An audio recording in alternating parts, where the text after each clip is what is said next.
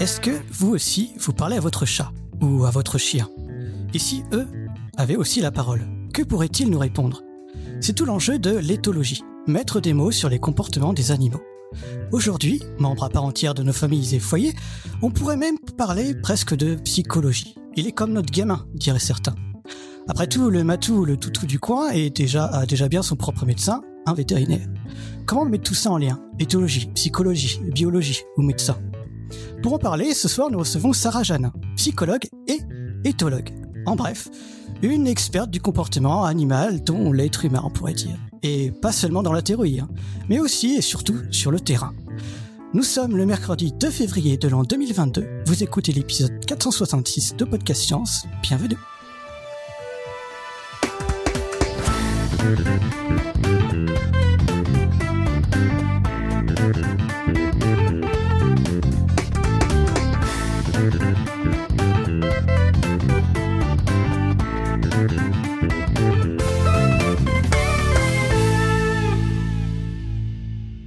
Et dans notre tour de table virtuel parmi les habitués, on a Eléa parmi les plus belles euh, plantes recensées qui est parmi nous.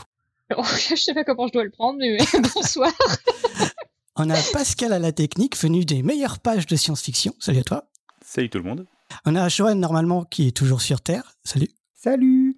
Moi, Cléora, euh, moi-même paumé en campagne, et surtout notre invitée, Sarah Janin, parmi les meilleurs amis des animaux. Bonjour à tous. Alors merci d'être venu euh, ici pour en parler un peu d'éthologie et de ce que tu fais euh, dans la vie de tous les jours. Avec grand plaisir. Je te laisse te présenter et d'enchaîner. Donc bonjour à tous. Euh, donc je m'appelle Sarah Janin et comme le disait très bien Cléora, je suis psychologue clinicienne et aussi docteur en éthologie. Et actuellement, je partage mes activités entre la direction d'un centre de formation qui s'appelle Animal University, Animal University, c'est peut-être mieux de le dire comme ça, qui est dédié aux activités euh, en lien avec les animaux de compagnie. Je fais également des consultations de comportement que je mène en binôme avec euh, un vétérinaire comportementaliste qui s'appelle Thierry Bedossa à Neuilly-sur-Seine, à Paris. Et puis, j'enseigne les neurosciences aux étudiants de psychologie à la fac de Nanterre. Et enfin, j'encadre aussi des recherches d'étudiants en master, notamment en éthologie, mais aussi en anthropologie ou en psychologie. Donc voilà pour euh, mes activités actuelles. J'en profite peut-être aussi pour parler rapidement de, de mon parcours. Euh, donc j'avais fait un master de psychologie clinique orienté vers la recherche déjà. Et en fait, j'ai découvert euh, l'éthologie très tardivement au cours de ma licence de psychologie. Je connaissais pas du tout cette science et c'est les professeurs que j'ai eus, en tout cas, m'ont d'emblée passionné. Du coup, j'ai réalisé plusieurs stages pendant ma licence en France d'abord, et puis ensuite quand j'étais en master euh, en Angleterre, pour essayer d'en apprendre davantage. Donc j'ai travaillé sur les oiseaux d'abord, et puis ensuite euh, sur les chiens. Et puis j'ai décidé de finalement poursuivre vers un doctorat. Et donc j'ai euh, réalisé mes recherches sur la communication entre l'humain et le chien de compagnie. Ces recherches ont été menées à l'école vétérinaire de Maison-Alfort et sous la direction d'une professeure en éthologie qui s'appelle Caroline Gilbert qui dirige actuellement les consultations d'ailleurs de médecine du comportement au centre euh, hospitalier de Maison Alfort. Et pendant ces recherches que je faisais au cours de ma thèse, eh ben, j'ai eu l'occasion justement de découvrir aussi les consultations de comportement. Je savais absolument pas que ça existait, c'est-à-dire des voilà des propriétaires qui viennent parce que euh, ils ont un souci avec euh, leur animal de compagnie qui présente des comportements qui les gênent et puis on essaye de trouver ensemble des solutions. Donc à l'époque, euh, deux consultants s'alternaient, le docteur Emmanuel Titeux et puis le docteur Thierry Bedossa, qui est devenu euh, ensuite mon associé au sein d'Animal University. Donc ces consultations, c'était vraiment euh, très nouveau, voilà, pour moi. et, parmi les motifs de consultation qui amenaient les propriétaires à, à consulter, alors on pouvait citer pour les chiens, c'était souvent des enfin, c'est encore hein, des problèmes d'agressivité, soit envers euh, leurs congénères, soit envers euh, les êtres humains. Ça peut être des destructions ou alors des vocalisations quand leur propriétaire s'absente, ou alors ils vont faire leurs besoins de manière euh, inappropriée à l'intérieur de la maison. Ça peut être un chien qui est terrifiant en ville ou qui va fuguer de sa de sa maison. Pour les chats, on a à peu près les des finalement des comportements gênants assez similaires. On a aussi souvent des, des chats qui ont des comportements, des éliminations qu'on appelle en dehors du bac à litière, hors bac, des états anxieux qui amènent à, par exemple, des stéréotypies, des chats qui vont se lécher de manière extrêmement intensive jusqu'à perdre tout leur poil ou se blesser. Alors, parmi les causes qui peuvent aussi expliquer ces comportements euh, gênants, eh ben, on a de très nombreuses variables, hein, de très nombreux facteurs. On a euh, le fait déjà que nos animaux de compagnie, comme les animaux sauvages qui vivent en captivité, bah, vivent dans nos appartements ou dans nos maisons, mais en tout cas sont captifs également. On leur euh, impose une promiscuité avec des espèces, soit la même espèce qu'eux, soit des espèces différentes, mais en tout cas, ils n'ont pas le choix de vivre avec les membres de leur foyer. Et puis d'ailleurs, ils n'ont le choix de rien. Quand, j'y pense, ils n'ont pas le, choix de ce qu'ils vont manger, quand ils vont manger, avec qui ils vont interagir, s'ils vont interagir, euh, s'ils se reproduire également. Donc les chiens, euh, je rappelle, sont tenus en laisse. Hein, c'est une obligation, euh, voilà, par la par la loi française et pas que. Donc c'est vrai qu'on leur impose énormément de contraintes et ces contraintes bah, conduisent à de la frustration. Et la frustration peut engendrer justement des comportements gênants qui sont en réalité euh, finalement des tentatives d'adaptation aussi à un milieu qui n'est pas favorable ou qui ne permet pas aux animaux de répondre à leurs euh, besoins. Et puis on peut avoir aussi comme autre facteur qu'un environnement euh, défavorable des, une communication plus largement une relation qui ne serait pas optimale avec les propriétaires. On peut avoir des personnes qui sursollicitent leur animal ou au contraire qui euh, le laisse seul 7 heures par jour, ce qui vraiment conduit à un ennui profond. Et puis, euh, on peut avoir un mode de vie aussi qui ne convient pas à l'animal. Je citais justement des animaux qui peuvent être anxieux en milieu euh, urbain et des propriétaires qui vivent au plein cœur de Paris, par exemple, puisque c'est là où on consulte. Et du coup, c'est vrai que ça, ça conduit à beaucoup de stress chez l'animal. Et ce stress se manifeste donc par des comportements gênants. Alors, ces consultations de comportement, m'ont permis aussi de prendre conscience de la complexité de notre relation à l'animal. Parce qu'au cours de ces consultations, j'ai vu des animaux qui étaient euh, bien sûr chéris, mais aussi des animaux qui étaient incompris, qui étaient euh, maltraités, d'autres qui étaient chouchoutés. Vraiment, on voit de tout. Et des animaux qui peuvent être considérés comme des membres de la famille, et d'autres qui vont être assimilés à des biens. Et ces entretiens avec les propriétaires étaient quand même l'occasion aussi je l'ai constaté, d'une véritable catharsis. C'est-à-dire que ben, les euh, propriétaires avaient l'occasion d'exprimer aussi ce qu'ils ressentaient. Et on a énormément d'émotions qui se confondent au cours de ces consultations. On a euh, de la colère, je parle des propriétaires, hein, de la frustration, de la tristesse, du désespoir, de la honte, de la culpabilité, de l'épuisement, du découragement. Puis on a aussi bien sûr de la joie, du soulagement, de l'excitation. Beaucoup de sentiments qui sont parfois aussi euh, ambivalents. Et donc, j'ai vite compris déjà à, l'époque où j'ai découvert ces consultations que même si l'animal était le sujet de la consultation, bien sûr, eh ben, il était indispensable de prendre en compte aussi les attentes et les besoins des propriétaires dans la prise en charge. Il ne fallait pas seulement considérer les tentatives d'adaptation de l'animal à l'humain et à son environnement, mais aussi les tentatives d'adaptation de l'humain à, son animal. Et donc, au cours de, euh, de, ma thèse et donc de ces visites aux consultations de comportement à Maison Alfort, bah, j'ai eu l'occasion d'échanger avec le vétérinaire dont je vous parlais, qui est maintenant mon associé, Thierry Bedossa. Et après chaque séance, donc on débriefait, qu'est-ce que tu en as pensé, à ton avis, pourquoi euh, telle personne a eu cette réaction, qu'est-ce que, quelle émotion t'as perçue chez elle, chez son chien, chez son chat. Et c'est ainsi que notre réflexion a mûri. Et euh, Thierry m'a confié quand même se sentir vraiment démuni lorsqu'il y avait des problématiques euh, humaines qui euh, constituaient, euh, si on peut dire, la toile de fond du motif de consultation. Et donc à la fin de ma thèse, en 2016, ben, il m'a proposé de mener des consultations de comportement en binôme à la clinique du Pont de Neuilly pour développer en fait une véritable approche interdisciplinaire qui, qui lui paraissait du coup plus complète, plus qualitative aussi pour les patients. Et donc ça, aurait été vraiment de lier la médecine vétérinaire, l'éthologie et la psychologie. Donc ça, je vais y revenir. En tout cas, j'étais assez stupéfaite quand même à l'écoute de, ce qu'il me disait, de, de constater que les vétérinaires n'ont pas, ou en tout cas peu, de formation en psychologie ou en communication humaine dans leur cursus, alors qu'ils sont en permanence avec des propriétaires quand même, qu'ils travaillent dans le domaine du soin, de la relation d'aide, et puis n'ont pas non plus de formation en éthologie, le comportement animal, qui est quand même la base de leur métier. Donc vraiment, je suis très très étonnée, je déplore ça. Alors je crois que ça commence hein, euh, à Maison Alfort, justement, on commence à avoir des enseignements en éthologie, peut-être dans d'autres euh, euh, écoles vétérinaires que je ne connais pas, mais en tout cas c'est récent et ça devrait être fondamental dans le cursus initial. C'est une spécialité pour le moment pour les vétérinaires. C'est pas du tout dans le cursus initial. Et c'est également le cas de la majorité aussi des comportementalistes, un manque de formation à la fois en éthologie et en psychologie. Donc, le vétérinaire qui a cette spécialité de comportementaliste, il est en effet expert après sa spécialisation du comportement animal. On le consulte pour solutionner euh, une problématique qui est liée à l'animal, mais comment est-ce qu'on fait lorsque le problème ne vient pas directement de l'animal, mais de la relation avec le propriétaire, par exemple, quand c'est tout le système finalement qui est ébranlé Là, ça nécessite vraiment des compétences en psychologie.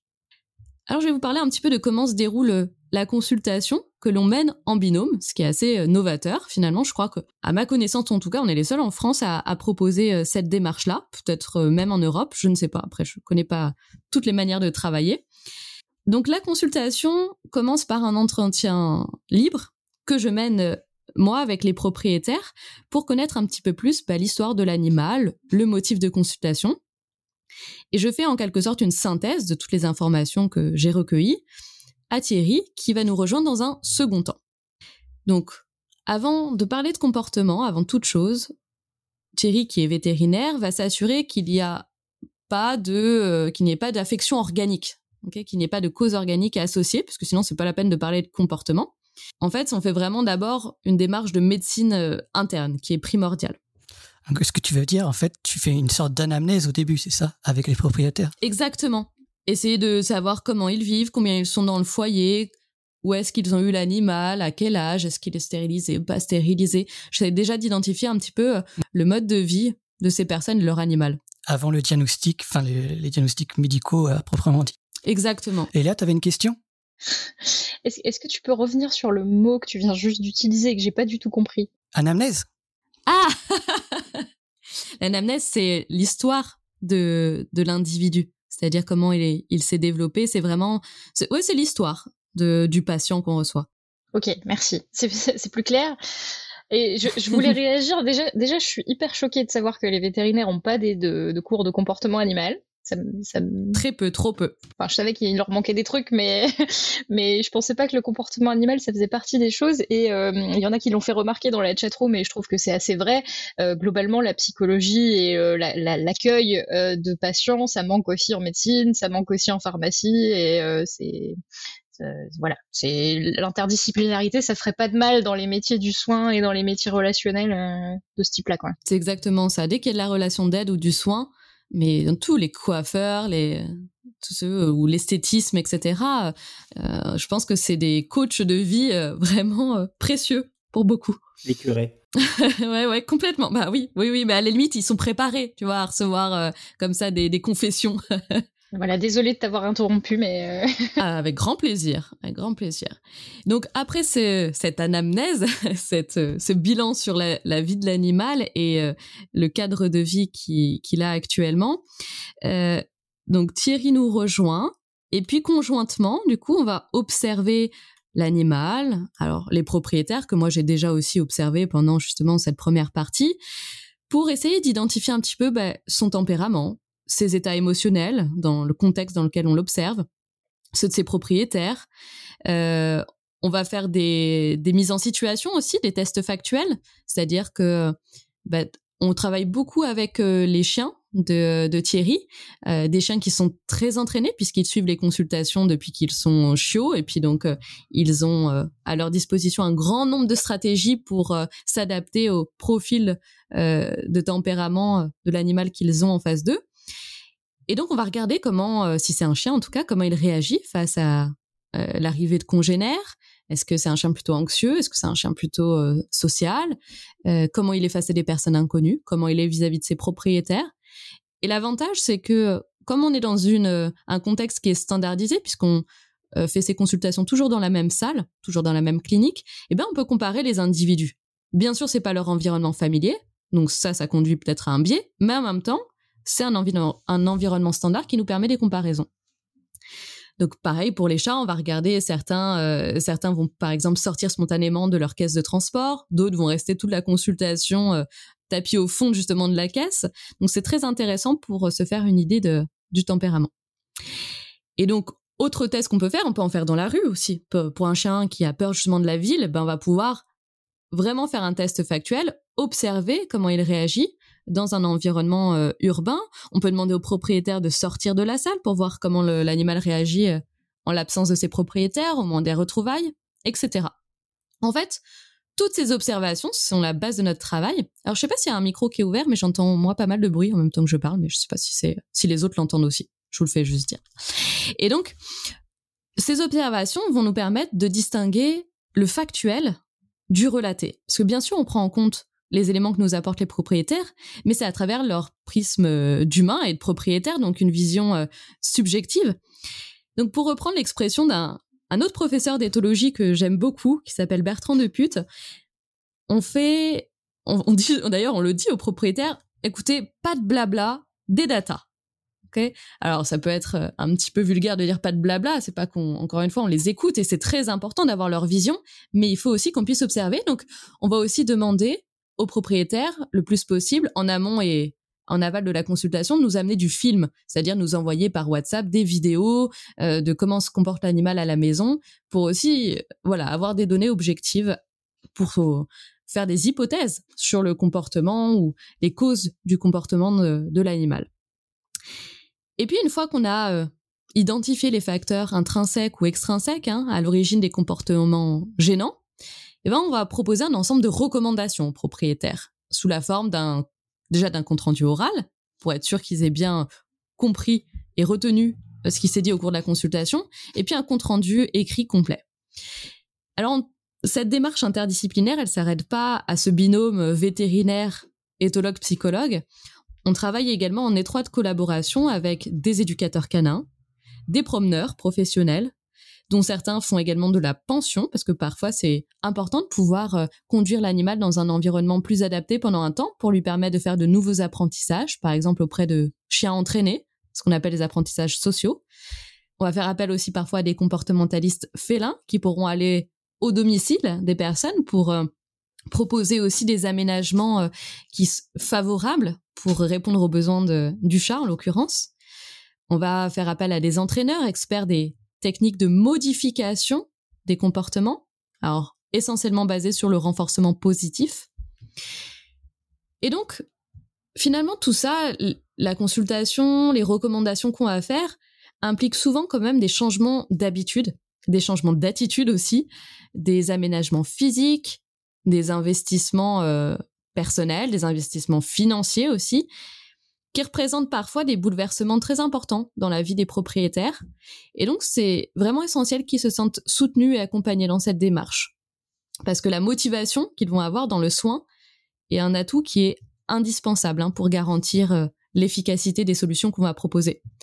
Donc, on propose également un suivi par correspondance, c'est-à-dire de nous tenir au courant euh, par mail de l'évolution de l'animal. Et on propose aussi parfois de faire euh, une consultation de suivi pour faire le point. Ça peut être un mois après, ça peut être six mois après, euh, selon les besoins. Alors peut-être que je peux aussi parler un petit peu des, des apports de l'éthologie dans ces consultations. En fait, la relation qu'on va construire avec un chien ou avec un chat, et la manière dont on se comporte avec lui vont euh, varier selon la représentation déjà qu'on se fait de l'animal. Et cette représentation qu'on se fait de l'animal est façonnée par de nombreux facteurs, par euh, notre éducation, par le milieu social et culturel dans lequel on s'est développé, par nos expériences personnelles aussi. Et en consultation, les représentations des euh, propriétaires vont avoir une influence sur la manière dont ils perçoivent les comportements aussi de leur animal, la manière dont ils euh, reçoivent nos explications aussi, et la mise en place de nos recommandations. En fait, on se rend compte que bien souvent, les propriétaires sont peu ou alors mal informés sur euh, leur animal. par exemple, ils ignorent euh, les besoins de, les besoins et les modes de communication aussi de l'espèce, ses capacités cognitives, ses capacités sensorielles.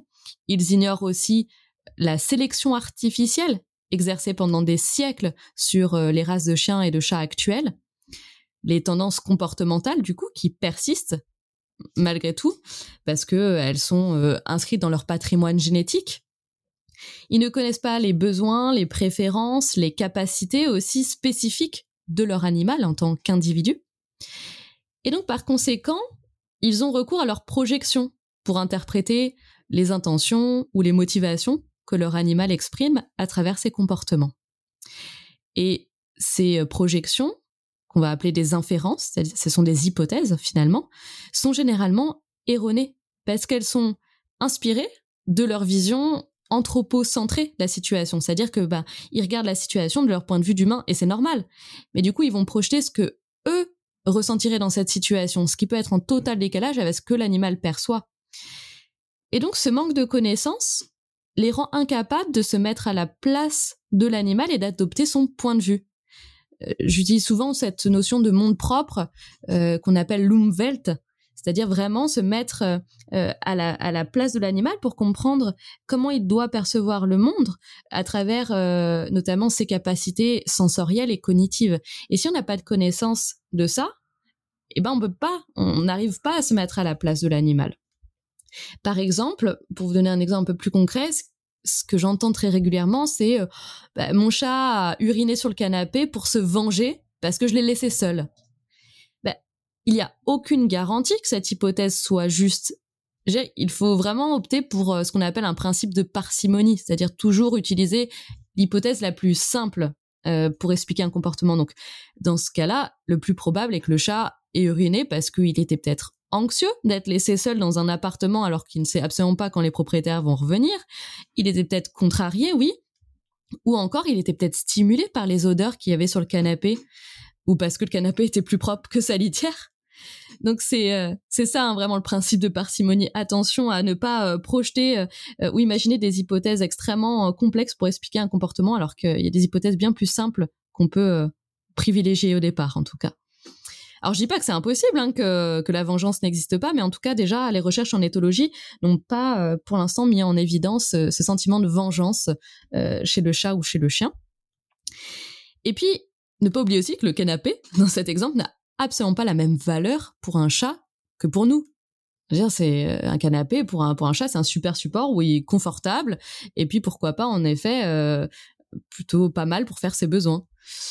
Donc on n'a ni les mêmes capacités perceptives ni les mêmes représentations que le chat ou le chien avec lesquels on vit. Et le problème, ce sont les conséquences qui découlent de ces erreurs d'interprétation. Parce que dans ce cas-là, bah, qu'est-ce que font les propriétaires? Ils vont punir le chat. Ce qui va renforcer son anxiété ou son irritabilité, et cela risque en plus de dégrader la relation qu'ils ont avec l'animal. C'est typiquement aussi le cas avec les chiens qui grognent. Et ça, c'est quand même quelque chose qu'on retrouve et qui est, qui est vraiment dangereux. C'est-à-dire que les humains ne supportent pas qu'un chien grogne parce que ça a une connotation négative. Dans nos représentations, c'est synonyme d'agression. Or, c'est un signal de communication, comme le fait de dire euh, arrête dans notre langage verbal humain, lorsqu'on ne veut pas être sollicité, qu'on n'a pas envie d'être touché, qu'on n'a pas envie d'être euh, embrassé. Encore une fois, on n'a pas le même langage et le chien exprime qu'il ne veut pas être approché, être touché, être sollicité, ou qu'il veut qu'un comportement cesse, qu'on arrête de le caresser, qu'on arrête de lui parler, qu'on arrête de le toucher par le grognement. Et donc si vous le réprimandez chaque fois qu'il grogne, bah, il va rapidement apprendre à ne plus grogner, parce que c'est inutile, c'est inefficace, et lorsqu'il voudra faire cesser une interaction qui ne lui plaît pas, ben il passera la morsure directement. Si je veux faire cesser une étreinte, je vais dire arrête, et si c'est pas efficace, bah je vais pousser la personne, je vais la repousser, ou je lui collerai une gifle, ça dépend euh, de mon état d'humeur. Mais c'est la même chose. Et puis, d'autre part, les euh, recherches sur les animaux de compagnie, en éthologie puis aussi en médecine vétérinaire, se développent de manière exponentielle, mais seulement depuis ces 30 dernières années. Et en particulier les études sur la cognition canine et plus récemment encore sur la cognition féline. Et les données de la littérature scientifique sur euh, les capacités perceptives du chien et du chat nous aident à mieux comprendre et à appréhender aussi leurs réactions. Ces derniers peuvent euh, réagir parce que, euh, enfin, d'une manière en tout cas qui nous semble surprenante, parce qu'ils ont vu, parce qu'ils ont senti, parce qu'ils ont entendu quelque chose que nous n'avons pas perçu. Hein, on entend souvent dire les propriétaires, mais il est devenu, fou, je sais pas, sais pas pourquoi, il y avait rien pourtant. Bah, ça, c'est notre point de vue d'humain.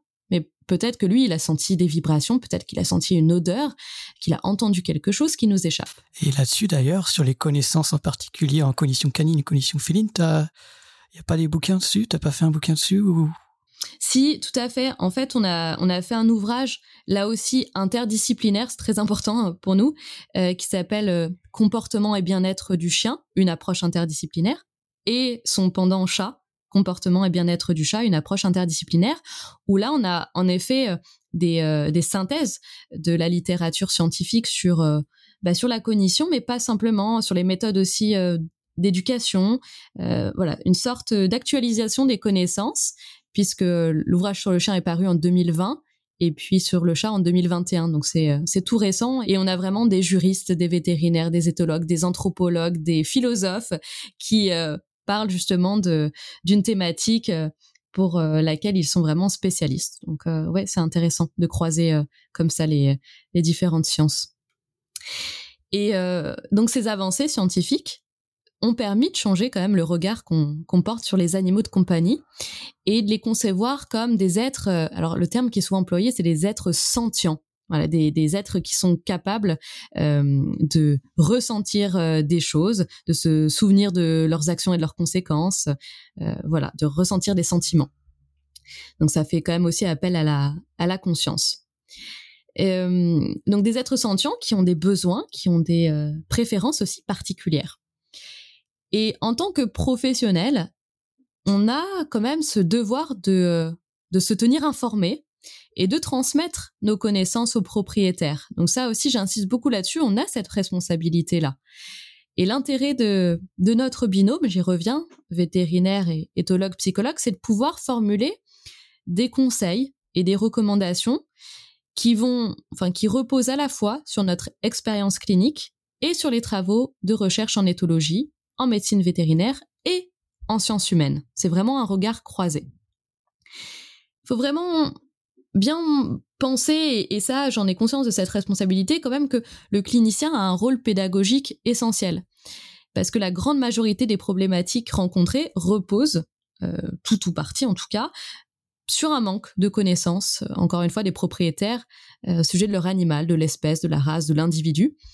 Et donc notre responsabilité, c'est d'informer les propriétaires.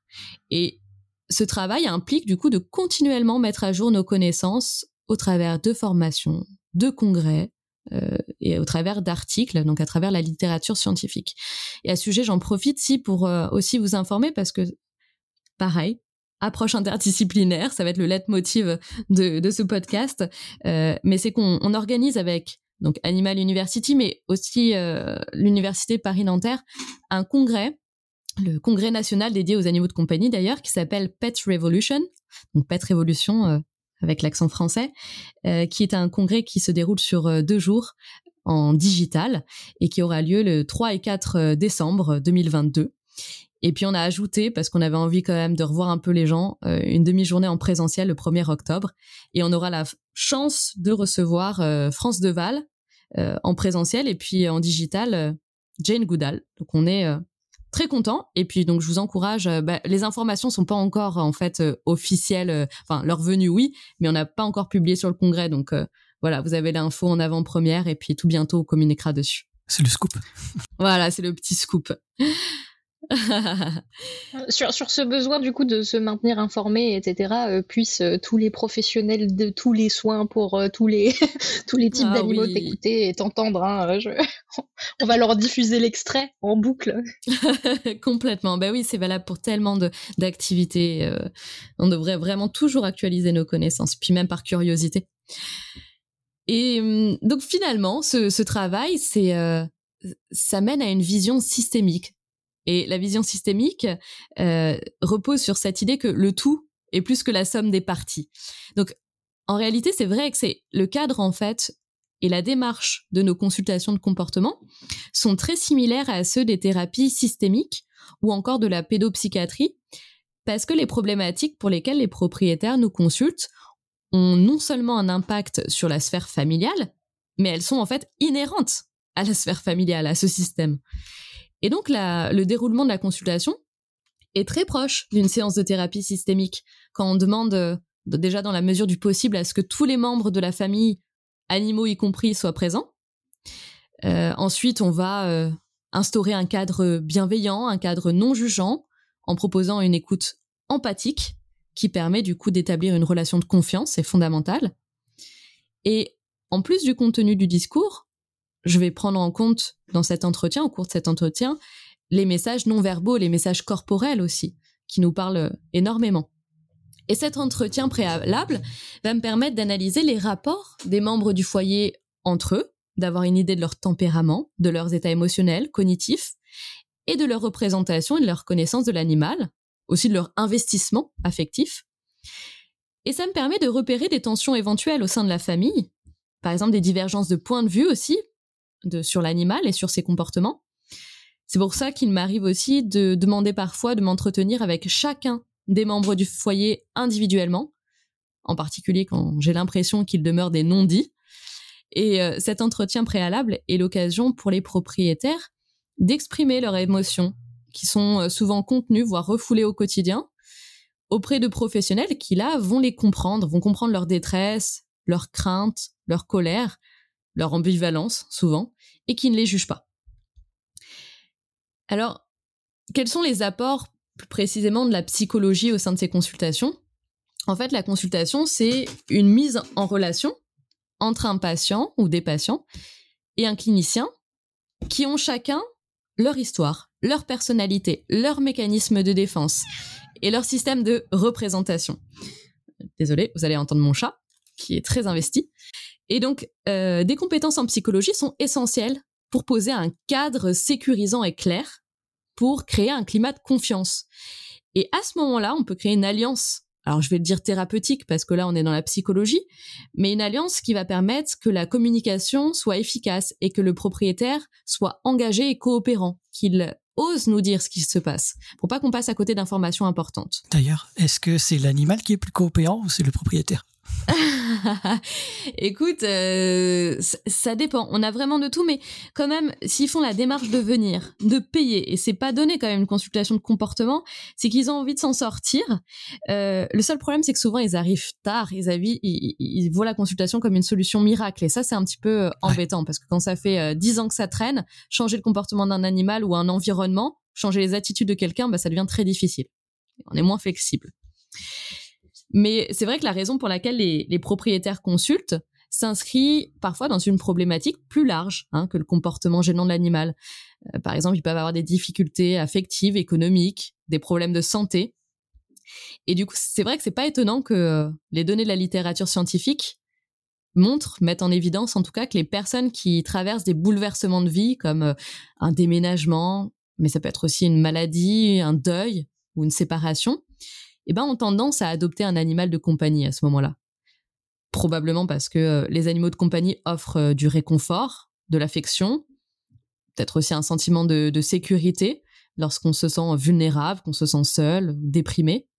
Et du coup, ces derniers sont perçus comme euh, un soutien social et émotionnel.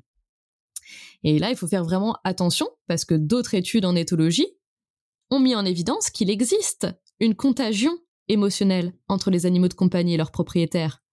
Alors elle peut être positive comme négative. C'est ça le, problème. Par exemple, si un propriétaire est stressé, ben, son chien aura de moins bonnes performances dans une tâche cognitive comparé à un chien qui a son humain qui est détendu. Ça, c'est ce qu'ont montré euh, certaines études. Et du coup, ça, c'est important pour nous parce que si on prescrit un travail de rééducation, eh ben, il faut que l'animal soit disponible dans sa tête. Et s'il est aux prises à des émotions très importantes, eh ben, sa sphère cognitive ne va pas bien fonctionner. Il faut d'abord jouer sur euh, le côté émotionnel.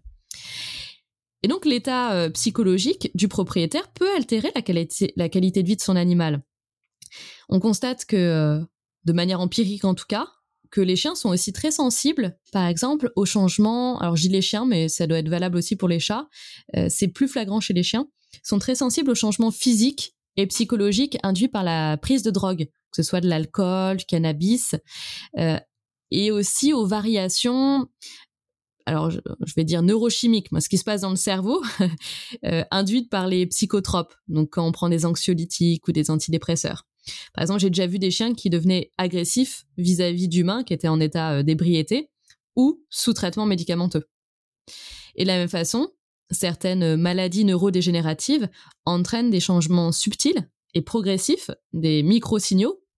Ça peut être des légers tremblements, une démarche qui devient mal assurée, des mouvements maladroits ou, même des changements dans la voix.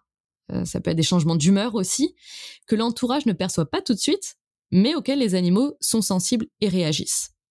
Alors là, l'idée, c'est évidemment pas de culpabiliser les propriétaires en disant bah, vous allez arrêter d'être stressé euh, ou euh, bon bah faites-vous soigner. C'est c'est pas l'idée, c'est complètement euh, contre-productif de réagir de cette manière. Au contraire, faut être soutenant et les euh, amener peut-être à eux aussi prendre soin d'eux et peut-être à aller consulter un professionnel, un thérapeute euh, pour qu'ils soient soutenus parce que c'est c'est compliqué à la fois de prendre soin de soi et soin de son animal. Ça demande beaucoup d'énergie et en général dans ces moments, ils n'en ont plus. Donc, il est aussi un autre point qui est important pour euh, parler des problématiques euh, humaines qui peuvent être intriquées avec les comportements euh, gênants de l'animal, c'est qu'il faut bien considérer aussi l'intrusivité de certains adultes ou de certains enfants, leurs états émotionnels, leurs états mentaux, leur fonctionnement relationnel aussi, dans la prise en charge comportementale. Et c'est là où le vétérinaire ne se sent pas souvent légitime. C'est pour aborder les problématiques d'ordre personnel ou recommander un suivi psychothérapeutique alors que c'est parfois nécessaire pour le bien-être de l'humain et par conséquent de son animal.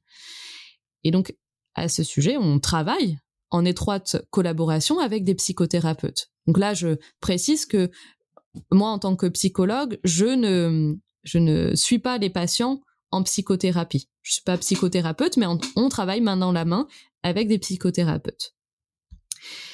Alors par contre, aussi un point important, hein, c'est qu'il ne faut pas non plus associer euh, systématiquement le comportement gênant d'un animal avec un dysfonctionnement chez le propriétaire. Ce serait totalement injuste et pas vrai.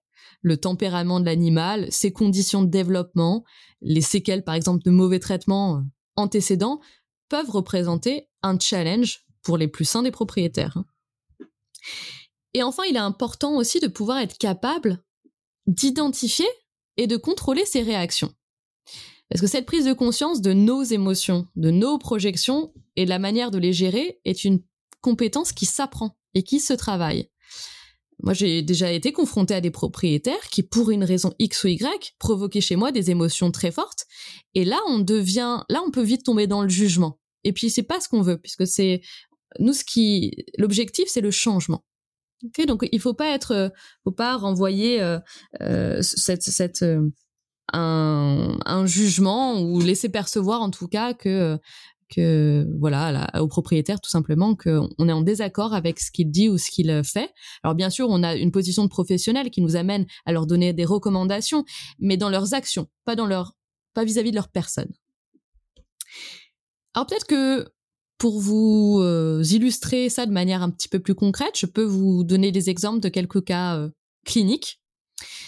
Alors je vais vous présenter par exemple un cas qu'on avait eu, un, le motif de consultation, c'était un chat, et le motif de consultation, c'était ce qu'on appelle une dermite de léchage. C'est lorsque un chat se lèche de manière très intensive et jusqu'à se blesser. Hein, donc il a, il a des plaies, il a des pertes de poils parce que euh, il, se lèche de manière compulsive. Donc là, c'est un chat qui avait vraiment plus du tout de poils au niveau de l'abdomen.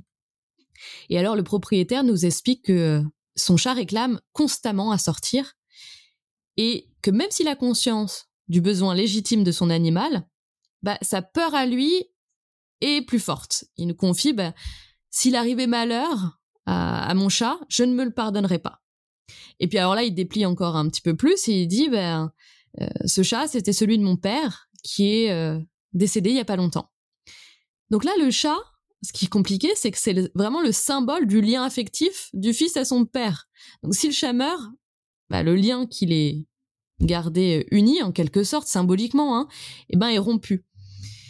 Et du coup, ben, c'est vrai que là, on a une double perte. C'est-à-dire que si vraiment, si la personne perdait son chat, ben, ça serait de faire à nouveau le, deuil de, de, son père. Donc, on voit ici hein, comment l'éclairage psychologique peut être important pour un propriétaire, sans faire de la psychologie de comptoir non plus. Hein. C'est pas l'objectif de la consultation, mais d'avoir juste ce simple recul sur la situation peut nous faire prendre conscience de la nature du mal-être du propriétaire, de sa souffrance, qui en plus est vécue et portée par l'animal.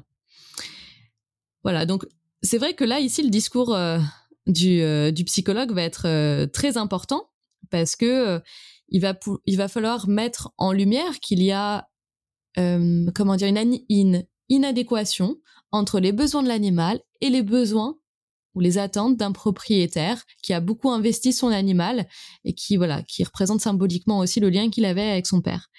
Et ça, on peut pas choisir pour la personne. C'est ça qui est malheureux aussi, c'est ça qui peut être frustrant pour les cliniciens, c'est que vos recommandations, euh, enfin votre euh, comment dire votre rôle votre devoir, c'est de formuler des recommandations pour le bien-être de l'animal et puis aussi de répondre quand même aux, besoins du, propriétaire. Mais ce qu'il va retenir, ce qu'il va mettre en place, ce n'est plus de votre ressort. Voilà. Vous pouvez essayer de le convaincre, mais c'est lui qui décidera ou non de le laisser sortir. Et certains propriétaires, dans ce cas-là, vont nous dire, mais non, non, non, moi, je veux pas le laisser sortir, donc euh, vous allez me trouver des molécules, euh, des psychotropes pour l'abrutir, et au moins, il aura plus envie de sortir. Et là, ça devient vraiment compliqué. Et certains vétérinaires vont répondre à cette demande-là. Et puis ça, c'est une des questions éthiques. On choisit ou non. Je sais que, par exemple, dans ce cas-là, Thierry Bedossa n'accepterait jamais de donner des psychotropes parce que oui, ça répondrait à la demande du client, mais ça irait à l'encontre du bien-être d'un animal qui est en parfaite santé et dont les besoins juste sont insatisfaits. Voilà. Le placement hein, peut être aussi une solution euh, à envisager quand la personne est prête à l'entendre. Dans ce cas-là, bah, c'était c'était bien sûr inenvisageable, mais en tout cas, ça peut être une solution qui est raisonnable, qui est responsable dans certains cas. Je ne sais pas si vous voulez rebondir sur ce cas-là ou si je vous présente un autre un autre exemple. Je ne sais pas non plus si on a des questions. On a d'autres questions, mais on dira, on les dira à la fin. Genre, euh, si, si tu fais des consultations autres que des chats ou des chiens, par exemple. Ok. Alors, je spoil? Non. Mais on pourra euh, en parler plus longuement juste après. Un truc aussi que je voulais demander, effectivement, euh, que... En fait, je t'écoutais en disant que tu, tu parles beaucoup d'animaux euh, assez malheureux, manifestement, mais c'est vrai que les chats et les chiens, je pense, sont partis sans doute parmi les animaux domestiqués parmi les plus heureux, j'imagine. Et du coup, est-ce que tu travaillais avec des animaux d'élevage, euh, etc. Non, je travaille pas avec les animaux d'élevage et je suis tout à fait d'accord que leur condition est terrible euh, comparée aux animaux de compagnie. Et c'est vrai que moi, j'ai un biais aussi hein, professionnel, c'est-à-dire que je ne vois que des animaux qui euh, en souffrance. Donc euh, c'est pas une vision globale. Euh, on a on a des animaux évidemment chéris, des animaux de compagnie qui partagent le foyer et qui sont et dont on respecte les besoins de plus en plus, hein. Heureusement, euh, j'ai une vision optimiste. De plus en plus, et ça, euh, j'en parlerai à la fin. Mais euh, maintenant, on nous consulte pour prévenir avant d'essayer de réparer. Donc dès que ah ça c'est bien. Voilà. Donc ça on le voit d'ailleurs, c'est une évolution qu'on a pu constater ces dernières années. Donc c'est vraiment qu'il y a des changements dans les représentations qu'on a de l'animal et c'est une bonne chose. Alors je vous présente un autre un autre exemple de cas rapidement, un chien qui enfin des propriétaires qui venaient parce que leur chien présentait une agressivité envers l'humain, donc ce qu'on appelle une agressivité interspécifique vis-à-vis d'une autre espèce, dirigée vers certains membres du foyer. Et donc, euh, on a reçu un jeune homme qui était accompagné d'un berger malinois, donc un chien. Et puis, bah là aussi, d'ailleurs, c'est marrant, le chien appartenait au père du jeune homme, qui était euh, agent de sécurité dans un gymnase. Alors, le chien, il arrive euh, avec un collier étrangleur, et puis, très de manière flagrante, il craint la main de, l'humain, donc tout de suite, enfin de son humain en l'occurrence, hein, du jeune homme. Et puis alors, du coup, ça nous amène à poser la question au propriétaire, est-ce que ça vous arrive de punir votre chien? Et puis il nous dit bah, que son père lui donne parfois des coups de ceinture lorsqu'il obéit pas. Puis alors, on lui, explique quand même que le fait d'infliger des violences physiques à un chien, mais c'est, c'est de la maltraitance. Et puis là, il réagit de manière extrêmement virulente en répliquant que bah, lui-même a été élevé ainsi, qu'il n'a pas été traumatisé, qu'il n'en est pas mort. Voilà, c'est, euh, c'était, je reprends vraiment ces mots, je les ai mis entre guillemets. Et donc, ce qui se passe ici au sein de la consultation, c'est et la problématique pour nous, c'est que en qualifiant le père du jeune homme de maltraitant, bah on bouleverse totalement la représentation que ce dernier a de son père, euh, sévère mais juste. Hein. Et du coup, je pense que là, avec le recul, je me dis qu'il aurait été peut-être plus approprié de demander au jeune homme euh, avez-vous vous-même été élevé de cette façon? Et comment l'avez-vous vécu? Parce que on commence par explorer d'abord son point de vue. Ça aurait été quand même mieux de commencer par là, parce que notre représentation de la maltraitance n'est pas forcément la même que la sienne. Et même quand ça tombe sous le sens, hein, bah, il faut se méfier des évidences. Donc la difficulté dans cet exemple, c'est d'obtenir hein, l'adhésion du propriétaire pour instaurer un changement d'attitude vis-à-vis du chien, ce qui implique là encore un, travail sur les représentations, alors là sur l'éducation, sur la violence, sur la maltraitance, et sans juger la personne, parce que sinon il va pas nous écouter. Il va se braquer, il va se fermer, il, il nous coûtera plus du tout ce qu'on va dire.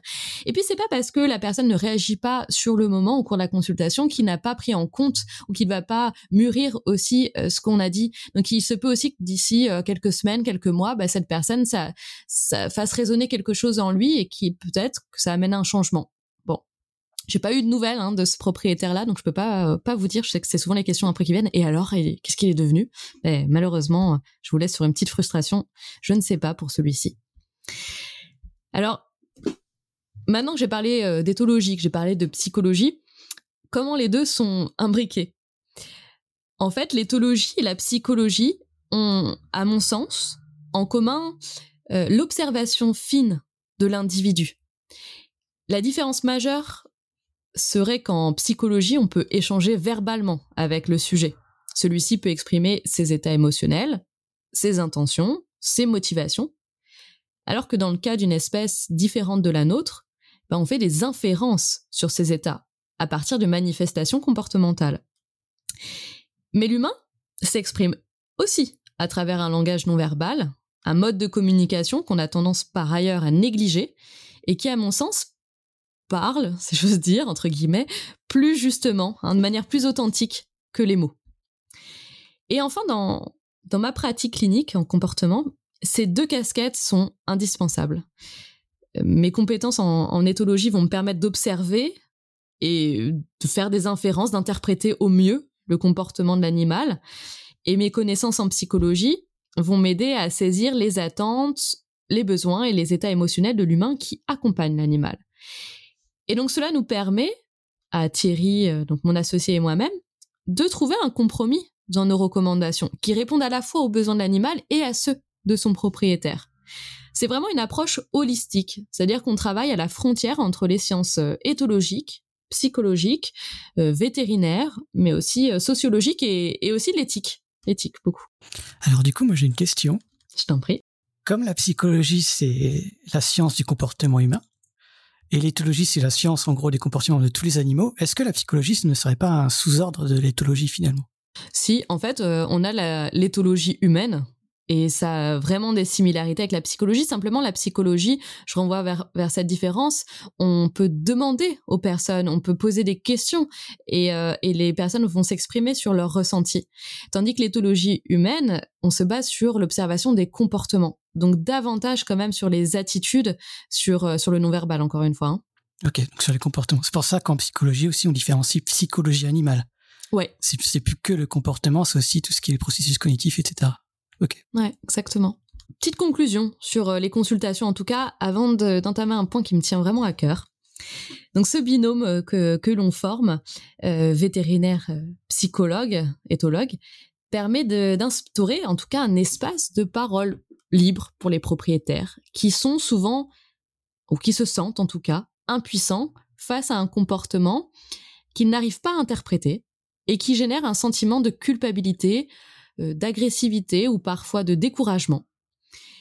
On offre au cours de cette consultation une écoute empathique, bienveillante, on essaye en tout cas, où les attentes et, le vécu euh, émotionnel de l'animal et des propriétaires sont pris en compte. Et donc l'objectif de cette démarche, c'est d'aider les propriétaires à passer de la culpabilité à la responsabilité et à retrouver une relation harmonieuse et responsable avec leur animal. Voilà, c'est vraiment l'objectif de, ces consultations. Alors, j'aimerais euh, maintenant, à part si vous avez des questions, mais parler d'un point euh, important c'est les controverses qui existent sur euh, les comportements gênants, sur les représentations qu'on se fait des comportements gênants. En fait, il existe, allez, pour, pour résumer, deux grands courants de pensée chez les vétérinaires qui sont spécialisés en, en comportement. D'un côté, la zoopsychiatrie, et de l'autre côté, la thérapie comportementale, je dirais là, ou la médecine vétérinaire du comportement, on l'appelle comme ça.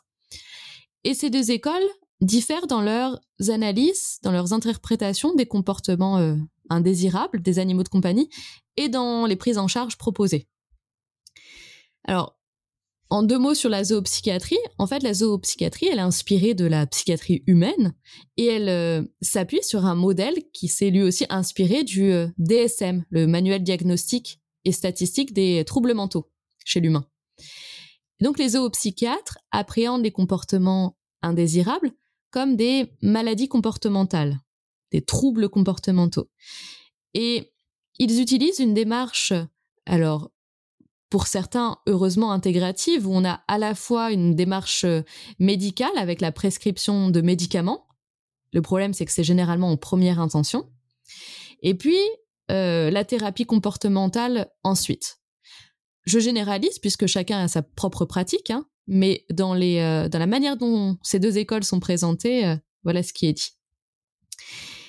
Et de l'autre côté, l'approche comportementale, l'approche de médecine vétérinaire du comportement, celle que nous adoptons d'ailleurs, en tout cas le vétérinaire avec lequel je travaille, de, de son point de vue, de notre point de vue, je vais m'inclure, il est réducteur d'assimiler des comportements indésirables à des manifestations de troubles psychiatriques. Déjà, il n'y a rien dans la littérature scientifique qui permet de mettre en évidence des maladies psychiatriques chez l'animal. Ça ne veut pas dire que ça n'existe pas, mais pour l'instant, on n'a pas d'appui. Et ces manifestations comportementales sont quand même la plupart du temps des tentatives d'adaptation, plus ou moins efficaces, hein, à un environnement physique ou relationnel, ou les deux, qui n'est pas favorable à l'animal, et qui ont pour origine une défaillance, enfin, ou pardon, excusez-moi, pas qui ont, mais parfois aussi la problématique peut être liée à une défaillance dans les apprentissages au cours du développement de l'animal. Un manque ou une mauvaise familiarisation à l'humain, par exemple, ou une mauvaise ou un manque de socialisation à ses congénères. Et la majorité de nos patients s'améliorent sensiblement sans l'aide de molécules, avec du temps et de nombreux ajustements, hein, lorsqu'ils se trouvent dans un environnement physique, social, relationnel qui leur correspond. Alors je dis pas que les troubles psychologiques chez chez les animaux ou chez l'animal euh, ne peuvent n'existent pas. Bien sûr qu'on a des chiens euh, qui présentent euh, des troubles anxieux. Bien sûr qu'on a des chiens qui présentent des troubles dépressifs. Mais c'est la, je n'aime pas les termes qui sont repris du DSM et qui sont pathologisants. Les zoopsychiatres vont par exemple utiliser des termes comme euh, la sociopathie euh, euh, féline, parce qu'il s'entend pas avec ses congénères. Enfin, je trouve que c'est voilà, je, n'aime déjà pas cette démarche en psychiatrie humaine. Je comprends que ça permette aux différents médecins de s'entendre aussi, donc c'est peut-être légitime dans certains cas. Mais voilà, moi ça m'embête surtout quand si on associe, si on colle une étiquette à un animal d'une pathologie, eh ben qui est liée à une molécule associée parce que bah, pour le DSM, on sait bien que c'est exactement ça. On a élargi d'ailleurs les catégories, les symptômes, euh, pour euh, que le plus de nombre, enfin le plus de personnes possible puissent y entrer, afin qu'on puisse prescrire le plus possible de molécules. C'est pour ça qu'on est les champions euh, de la prescription de d'antidépresseurs, de psychotropes plus largement. Et donc ça m'embête que l'animal soit devenu, les animaux de compagnie, une nouvelle, de nouveaux clients, voilà, pour les pour les labos. C'est c'est, je suis pas pro théorie du complot, mais c'est ma, petite revendication quand même. Et donc, pourquoi je reviens là-dessus Pourquoi euh, il me semble important de ne pas coller une molécule directement sur des comportements gênants? Parce que les symptômes, donc les comportements gênants, je vais reprendre ce terme entre guillemets, parlent, parlent des manques et des besoins spécifiques de l'individu. C'est une sorte de lanceur d'alerte et qui ne va se taire que lorsque le message va être entendu. C'est ce qui doit nous interpeller et c'est ce qui doit nous conduire à un changement, comme euh, la fièvre qui renseigne sur la présence d'une infection. Et donc si on fait taire le symptôme gênant, eh ben on va pas faire disparaître la cause. Donc lorsqu'on tente des modifications de son environnement physique et relationnel, des aménagements, des enrichissements, bah c'est justement la disparition spontanée ou au contraire, hein, la renforcement du symptôme, ça dépend, qui, qui nous guide dans nos recommandations.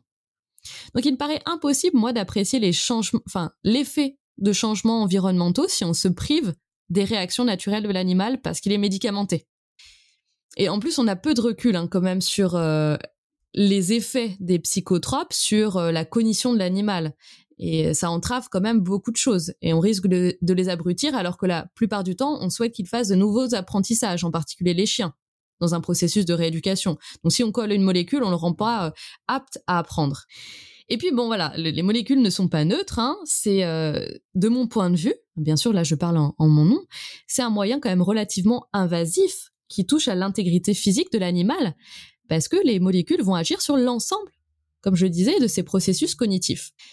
Malgré tout, on présente au cours de nos consultations toutes les solutions possibles aux propriétaires, hein, y compris le recours aux molécules psychotropes, en leur expliquant les avantages et les inconvénients de ces différentes alternatives, à partir de nos expériences cliniques, et surtout de ce que nous dit la science, ou ce que nous dit pas la science à ce sujet. Et donc les propriétaires sont en mesure de faire un choix responsable et surtout éclairé.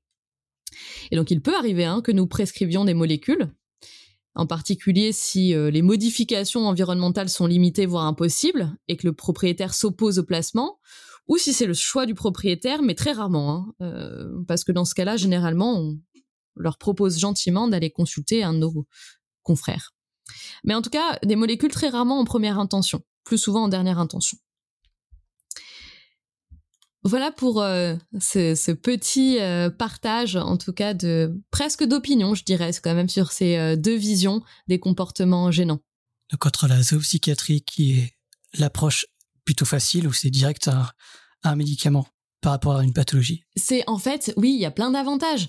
Un, patient qui va voir un zoopsychiatre, qui, qui est déjà, qui part de l'idée que son animal doit avoir un souci. Je, sais pas, je viens, mon chien est hyper actif. Ok. Puis un professionnel qui dit oui, tout à fait. Euh, ça ne vient pas de vous, ça ne vient pas de l'environnement, c'est en effet votre chien qui est hyperactif. On va lui donner un psychotrope pour le calmer et vous n'avez rien à changer, ni chez vous, ni dans votre environnement physique. Bien sûr que c'est beaucoup plus euh, accommodant pour la personne, il n'y a pas de remise en question, il n'y a pas de bouleversement de son mode de vie, donc c'est euh, bien sûr la solution de facilité. Alors, je ne veux pas accabler tous les zoopsychiatres. Hein. Je dis pas qu'ils travaillent tous de cette façon. Je dis que euh, c'est une démarche. D'ailleurs, les zoopsychiatres, hmm? ce sont des vétérinaires. Ce sont des vétérinaires, ouais, qui ont une spécialisation à la suite donc euh, de leur cursus euh, voilà initial. Et donc il y en a qui travaillent extrêmement bien et donc voilà chaque professionnel a, sa propre manière de, de travailler, mais il y en a il y en a qui prescrivent systématiquement des molécules euh, avec une étiquette et euh, qui satisfont comme ça un grand nombre de propriétaires. C'est un petit peu bon, c'est un débat plus large, mais comme les euh, bon, je sais pas pourquoi je fais la comparaison, mais si c'est accepté ou non de faire des, des euthanasies de convenance, bon bah ça, chaque vétérinaire choisit par son éthique de le réaliser ou non. C'est un peu pareil. Presque tu disais aussi avant, c'est que ça c'est aussi dans la formation de, des vétérinaires. Il n'y a, pas assez, a pas assez de, Complètement. de psychologie ou d'éthologie ou des trucs comme ça. C'est ça, sur les besoins, sur les modes de communication de l'espèce, c'est quand même fondamental. C'est le truc dont tu viens de parler, l'euthanasie de, de, convenance. Euh, Je ne savais pas que ça existait avant de faire un stage chez un vétérinaire, parce que pour l'histoire, je voulais être vétérinaire quand j'étais petite. Et, euh, et, en fait, euh, en fait, le vétérinaire chez qui j'étais faisait de l'euthanasie de convenance, donc je savais pas encore que ça s'appelait comme ça euh, à l'époque, mais concrètement, c'est un maître qui a le droit d'aller voir le vétérinaire en disant "Salut, j'en ai marre de mon chat, en gros, hein, je peux plus l'avoir, euthanasiez-le." Je veux partir en vacances, je sais pas quoi faire, parce que je prendrai, j'en prendrai à nouveau après les vacances. Donc, puis ça peut partir plus loin, c'est-à-dire qu'il y en a qui vont dire "Si vous le faites pas, je lui tire une balle sur le parking." Hein oui, tout à fait. Et donc, euh, il y a des vétérinaires qui font ça, et des chats qui sont piqués alors qu'ils vont très bien, et des chiens qui sont piqués alors qu'ils vont très bien. Et euh, du coup, je, n'ai plus jamais voulu faire vétérinaire après, après avoir, avoir découvert ça. Euh, et euh, mais donc du coup, j'ai une question plus de fond euh, sur ces, ces, consultations, etc. Tu disais que c'est des gens qui, qui, sont déjà loin dans la relation avec leur animal, et qui arrivent souvent tard. Est-ce que vous faites aussi l'inverse, c'est-à-dire des gens qui s'interrogeraient sur le fait de pouvoir avoir un animal ou d'être en, en, état d'en avoir un et de s'occuper d'un animal? Est-ce que vous faites aussi des consultations dans ce sens-là pour éviter qu'on en arrive à des euthanasies de convenance ou à abandonner nos animaux sur un parking Alors ça, on le fait surtout à travers des, formations et des congrès. C'est vraiment l'objectif quand du congrès que j'évoquais ou, ou, de nos ouvrages. Mais c'est vrai que des consultations, alors il me semble, c'est peut-être toujours le cas, que justement au centre hospitalier de Maison Alfort, ils faisaient des consultations bien-être simplement justement pour des personnes qui viennent d'avoir un chien ou un chat et qui veulent se renseigner sur bah, comment bien faire, euh, quel enfin que lui proposer dans l'environnement pour être sûr de répondre à ses besoins. Et euh, donc ça c'est extrêmement euh, précieux. Et puis on a, et c'est ce que je disais depuis peu, des propriétaires qui font la démarche spontanément d'aller nous voir pour être conseillés, pour être sûr que leur animal, voilà, se sente bien dans leur dans leur foyer. On en a qui viennent parce qu'ils viennent d'avoir un chiot ou un chaton, mais on en a aussi, et ça c'est très touchant, qui viennent en disant j'ai l'impression que mon chien, mon chat est un, est un petit peu déprimé. Enfin, je, mais je suis pas certaine, mais je voulais juste avoir votre avis euh, ou certains. Et euh, puis bah avec un animal qui est, qui est nickel, qui a juste un tempérament plutôt calme, euh, donc qui est peut-être plus inhibé que que d'autres euh, d'autres congénères, mais euh, qui va bien, qui est super lié à ses propriétaires. Et puis puis voilà, ils ont juste besoin d'être rassurés, d'avoir la vie de professionnel. Et je trouve ça génial de voir ça. Ça contrebalance aussi ceux qui viennent désespérés et avec plus aucune énergie en plus pour euh, faire le moindre effort pour changer les choses. Euh, j'ai aussi une question peut-être un peu plus générale euh, sur la, perception des gens. Est-ce que vous, au cours de vos années de pratique, là, vous avez vu une transformation dans la façon dont les gens perçoivent leurs animaux de compagnie ou les interprètent ou prennent soin d'eux, etc. Euh, parce mm. que j'imagine que ça va aussi avec un changement de mentalité sociale. Là, pour les animaux de compagnie, on n'est plus dans à se demander s'ils sont intelligents ou pas. On le sait, on est carrément à parler d'émotions, d'état psychologiques, etc. Est-ce qu'il y a des animaux pour lesquels c'est moins le cas et à quelle vitesse ça va en fait en fait, bon, il y a un petit biais quand même, c'est que nous, on consulte euh, à Paris, à Neuilly précisément. Donc, euh, on est dans un environnement urbain. Donc, les personnes qui nous consultent sont généralement euh, des chiens ou des chats, mais qui vivent captifs et qui, qui, qui ne sont là que pour la compagnie, en effet, et plus pour une fonction particulière qui aurait pu être la chasse, euh, la conduite de troupeaux, etc., euh, qu'on retrouve plus dans les milieux ruraux ou à la montagne, etc. Donc, euh, généralement, voilà, ces, ces personnes voient leur animal, en tout cas celles qu'on, qui nous consultent, oui, comme, comme un membre de la famille, ce, qu'on, ce qui est véhiculé beaucoup dans les médias actuellement. après, certains vont du coup le considérer de la même façon, avec le même respect et la même bienveillance. D'autres euh, voient leur animal comme faisant partie du foyer, mais pas comme un membre de la famille. C'est-à-dire qu'il apporte beaucoup au foyer, il apporte de la compagnie, mais par contre, il n'est pas vu comme un individu à part entière. Et c'est là où, où ses besoins risquent d'être négligés. C'est-à-dire qu'il est là pour mon confort, pour ce qu'il m'apporte, la compagnie. Donc là, on revient dans la fonction, et pas euh, comme un animal compagnon. Hein, la, nuance est subtile, mais elle est là. Animal de compagnie ou compagnon.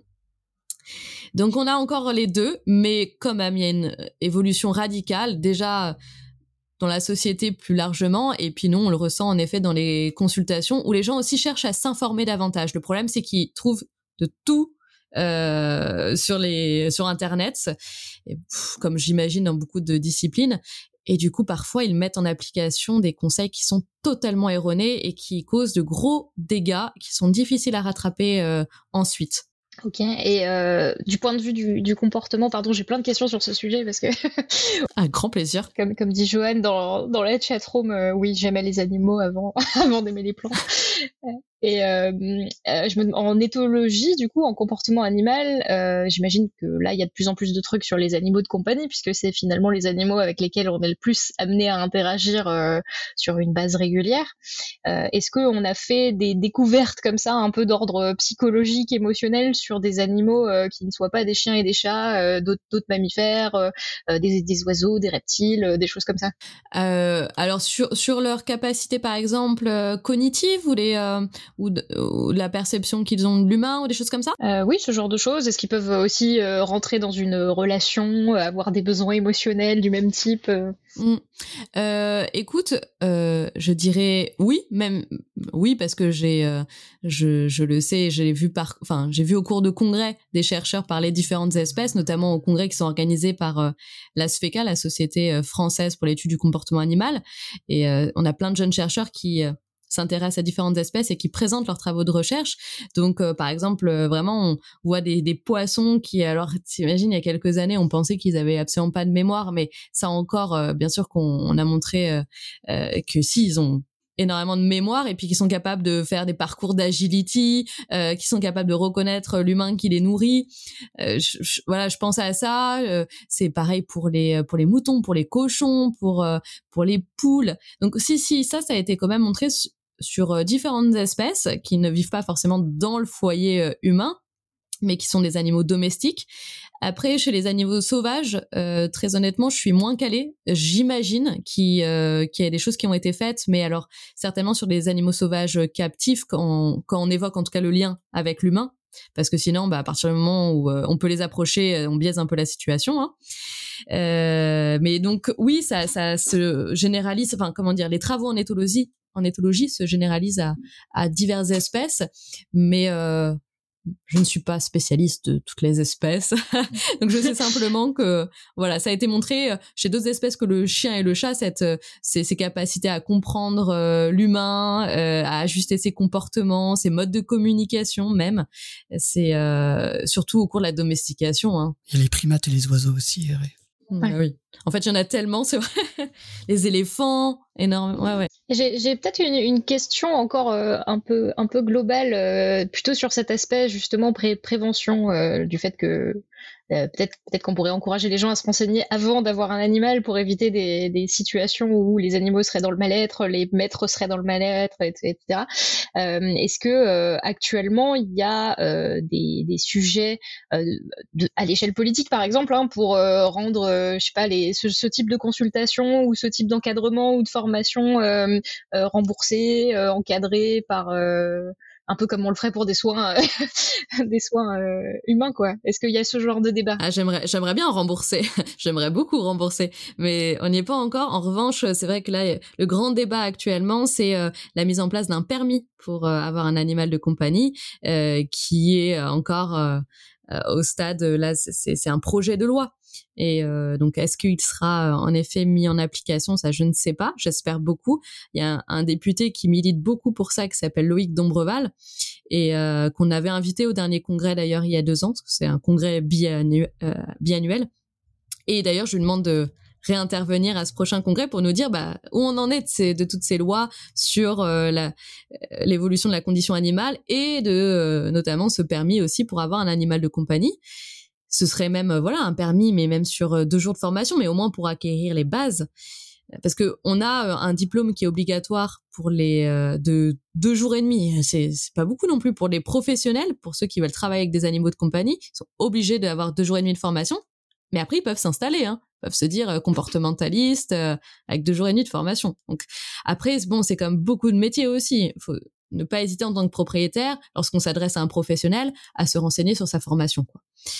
Euh, voilà, mais c'est vrai que à part euh, des, ouvrages, euh, il y a aussi quand même pas mal de centres de formation qui proposent des formations pour le grand public, des, des webinaires ou des petites formations en ligne avec la période Covid et confinement. Ça s'est développé beaucoup les formations en ligne. nous, nous on fait le congrès et des livres, on ne fait pas de formation euh, en ligne pour les propriétaires, pas pour le moment en tout cas, mais uniquement pour les professionnels. Voilà, on, éduque déjà les professionnels, si j'ose dire. Et euh, mais il y a beaucoup de choses qui sont faites quand même pour euh, les particuliers. Après, il faut savoir, bah ouais, lesquelles sont sont bonnes ou pas à apprendre aussi. C'est toujours complexe. Vous partagez euh, déjà pas mal de choses sur les réseaux, sociaux. Hein. Animal Université, sur YouTube, sur euh, Instagram, il y a pas mal de choses. Oui, on essaye euh, tous les. c'est vrai que tous les jeudis, on présente des cas cliniques, des cas pratiques et puis des articles interdisciplinaires, éthologie, vétérinaire, éducation, psycho. Et c'est toi qui fais ça à chaque fois pour les cafés, ce qu'on appelle les cafés étho, les cafés psycho, bah moi je fais l'éthologie, la psychologie. Mon associée qui est éducatrice comportementaliste, elle fait l'éducation et Thierry fait euh, la partie vétérinaire. On est euh, non non, on marche vraiment en trinôme en tout cas, et parfois on fait appel à d'autres professionnels s'il faut euh, d'autres spécialistes pour aborder certaines questions en particulier. Mais vraiment, c'est ouais, j'ai été très inspirée par cette démarche interdisciplinaire depuis qu'on a fait ces deux bouquins sur le chien, sur le chat et le congrès.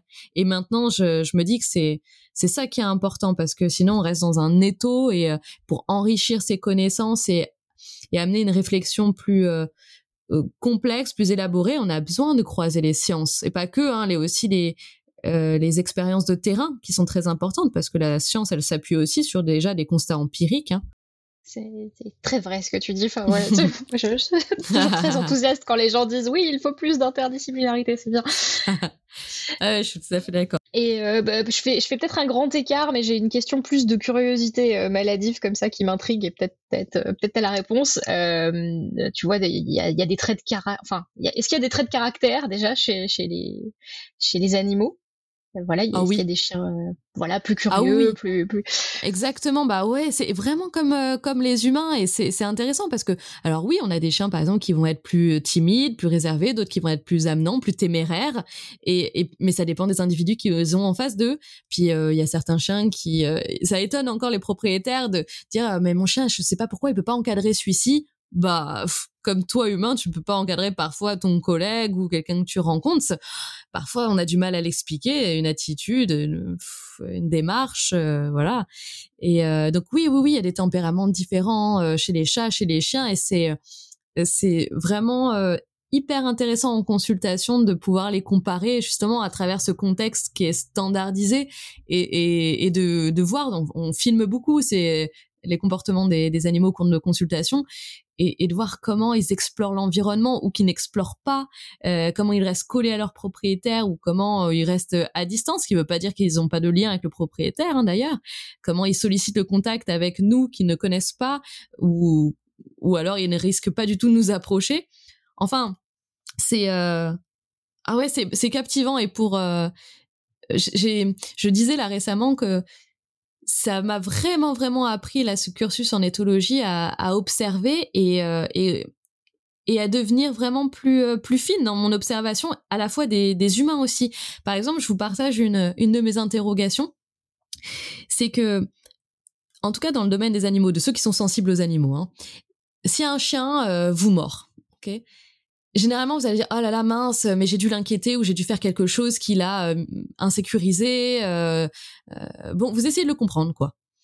Et par contre si c'est un humain typiquement aux heures de pointe à Paris là, qui vous pousse pour sortir du, du tram je me vois pas spontanément, là, je parlais moi, à dire ah mince, qu'est-ce que j'ai pu faire ou qu'est-ce qui lui est arrivé euh, ce matin ou dans sa vie pour euh, manquer autant d'éducation euh, et, et, on est moins tolérant, on se pose moins ces questions-là qui peuvent expliquer aussi un comportement. alors bon, l'exemple du métro, il est, un peu naze, mais c'est quelqu'un qui nous fait une réflexion blessante. Qu'est-ce qui l'amène à, être comme ça, à se montrer agressif envers nous?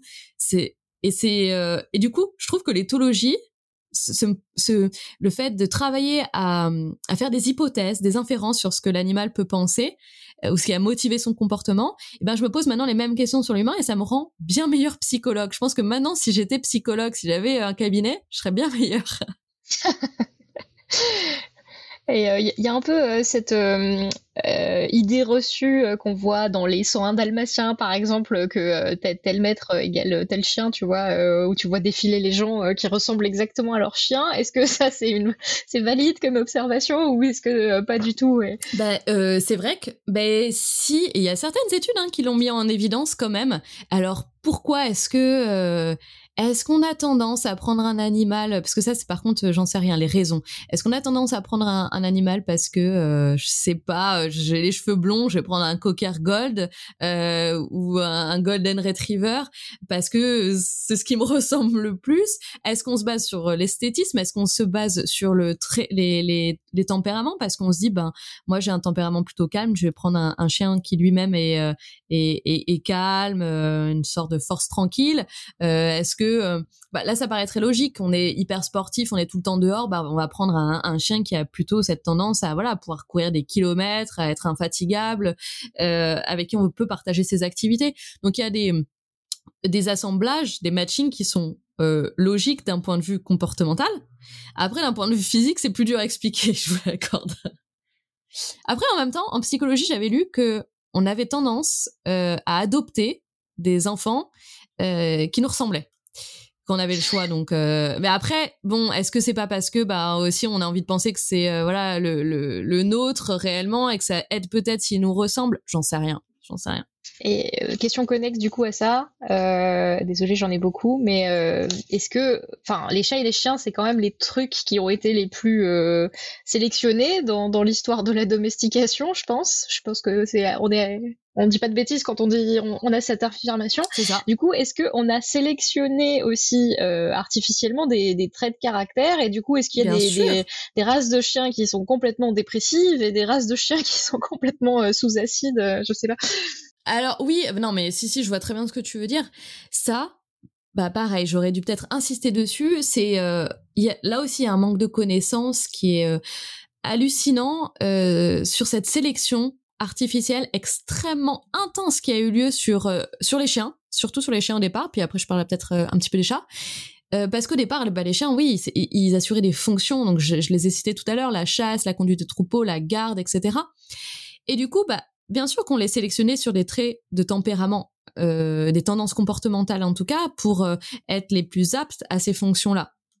Et ce qui est euh, complètement aberrant, absurde, c'est que maintenant, ces tendances comportementales qui étaient qualifiées d'aptitudes, en fait, hein, dans, leur, dans leur travail, eh ben, elles sont reprochées aux chiens, à ces mêmes chiens qui maintenant doivent avoir la fonction de chien de compagnie.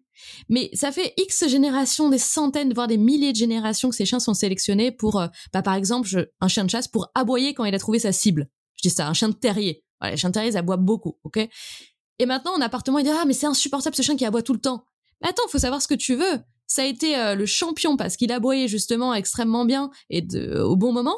Et maintenant, quand il aboie à la maison, parce que tu en as voulu un chien de compagnie et t'as as voulu ce changement extrêmement rapidement sans faire euh, à l'élevage les changements qu'il fallait de sélection sur le comportement, bah, faut pas s'étonner.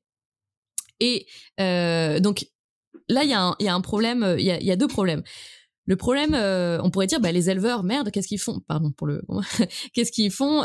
Ils, devraient, ils devraient changer la sélection qui est réalisée sur euh, sur les comportements euh, euh, présentés par par les chiens dans une portée. Par exemple, on va, si on veut un chien de compagnie, ben on va pas prendre le plus actif, on va prendre celui qui a un petit peu moins, qui est un peu plus smooth, et puis on va le croiser avec un autre qui est un peu plus smooth, et puis ça donnera des super smooth. Bon, mais si on fait ça, problème de la génétique, c'est que en sélectionnant sur le comportement, on va changer aussi l'aspect physique parce que les gènes sont liés.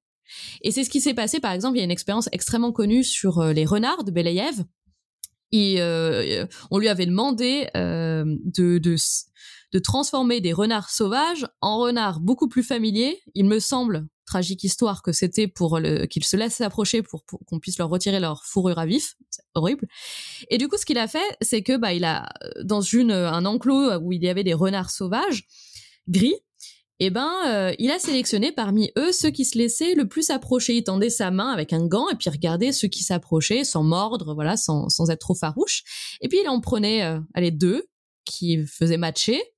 Et puis de leur portée, pareil, il reprenait les deux qui étaient le, les plus dociles. Et puis en quelques générations, j'ai plus le nombre, mais extrêmement rapidement, il a eu des renards qui ont euh, qui se comportaient non seulement comme des chiens, c'est-à-dire qu'ils ont commencé à aboyer, à remuer de la queue en présence de l'humain, mais qui ont changé de couleur, qui sont devenus roux. Parce que, on, encore une fois, les gènes sont liés. Et c'est le gros problème des éleveurs. S'ils touchent au comportement des chiens, pour les rendre, euh, allez, mettons, plus dociles, eh ben, ils vont changer l'aspect physique. Et donc, ils vont gagner moins de concours de beauté. Et donc, ils vont peut-être pas répondre aux critères esthétiques des euh, particuliers. Parce qu'il y a quand même un choix sur l'esthétisme. Donc, c'est un micmac euh, qui est extrêmement euh, complexe, mais, euh, mais aussi enfin, euh, aberrant. Voilà, et, dont on a du mal à sortir, à part certains éleveurs qui, heureusement, font un travail formidable, il faut pas euh, non plus euh, le, négliger, et qui sélectionnent surtout sur le comportement, et qui essayent de dealer aussi avec l'aspect physique, mais voilà. Donc moi, je suis scandalisée par le fait que des... voilà, qu'on... Selon notre bon vouloir, on veut des chiens qui soient par exemple les Malinois qui soient au taquet non-stop. C'est les Malinois, ils ont été utilisés dans pour faire la guerre. Donc on leur demandait d'être extrêmement vigilants, alerte tout le temps, de pouvoir réagir, être impulsif. Et maintenant, on les traite d'hyperactifs en appartement, euh, de stressés, ils ont l'air anxieux tout le temps, mais ils sont pas anxieux, ils sont alertes, c'est ce que tu leur as demandé pendant des générations, et puis du coup on leur colle une molécule pour les abrutir, pour les rendre moins alertes. Bah, c'est n'importe quoi, c'est vraiment ce, euh, foutre de la gueule du monde. Est-ce qu'il n'y a pas des catégories de, chiens du coup qui devraient être euh, interdites à la, enfin, à la possession dans certains, certains cadres, euh, comme les cadres d'un appartement ou des choses comme ça? Bah non, je pense qu'il faut vraiment retravailler. C'est-à-dire que maintenant il y a il, y a des lignées de travail qui sont conservées parce qu'il y a encore des chiens qui ont des fonctions. C'est toujours le cas des, des chiens voilà détecteurs d'explosifs, des chiens de la sécurité, etc.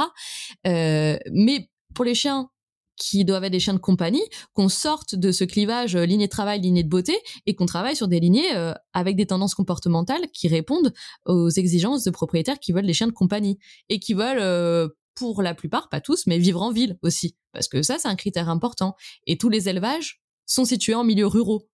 Bah, si après les éleveurs font pas non plus ce travail de familiariser les chiens, les, les chiots en l'occurrence, au milieu dans lequel ils vont vivre ensuite, il faut pas s'étonner que les chiens présente une anxiété euh, euh, exacerbée dans un milieu urbain qu'il ne connaît pas, dont les odeurs sont pas les mêmes, euh, les stimuli visuels sont extrêmement importants, sonores, etc.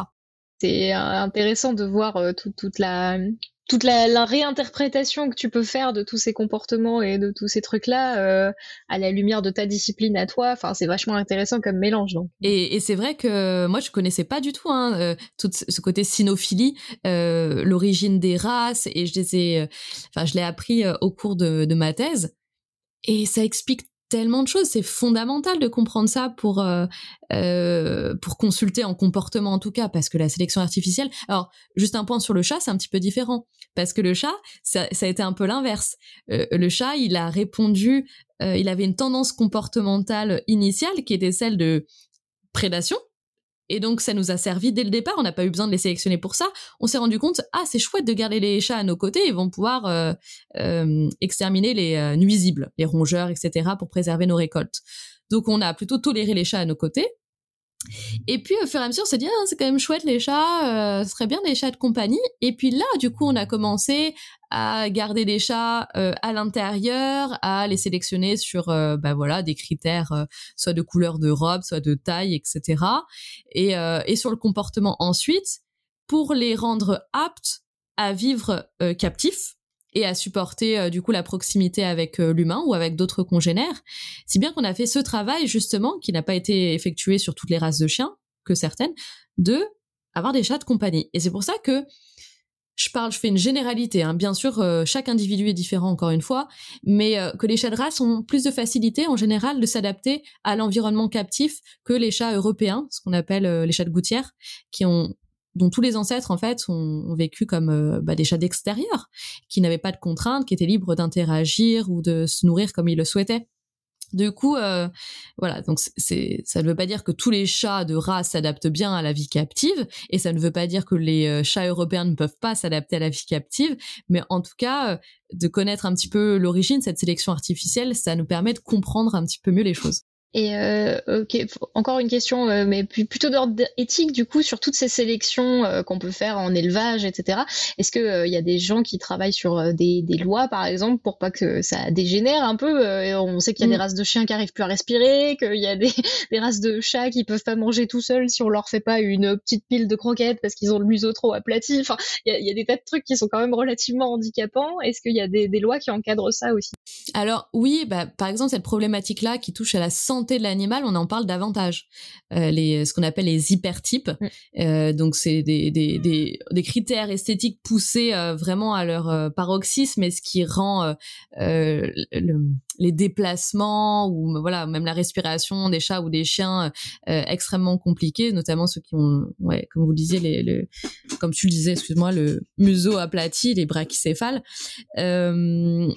Ça, on en parle parce que euh, oui, la protection animale l'a mis pas mal en avant parce que ça amène à des frais exorbitants, des frais vétérinaires pour les propriétaires. Donc euh, là, on en a beaucoup euh, beaucoup parlé et puis donc il y a eu, oui, à partir du moment où l'ordre des vétérinaires commence à se mettre à, pointer son nez dedans ou que les comment on appelle ça?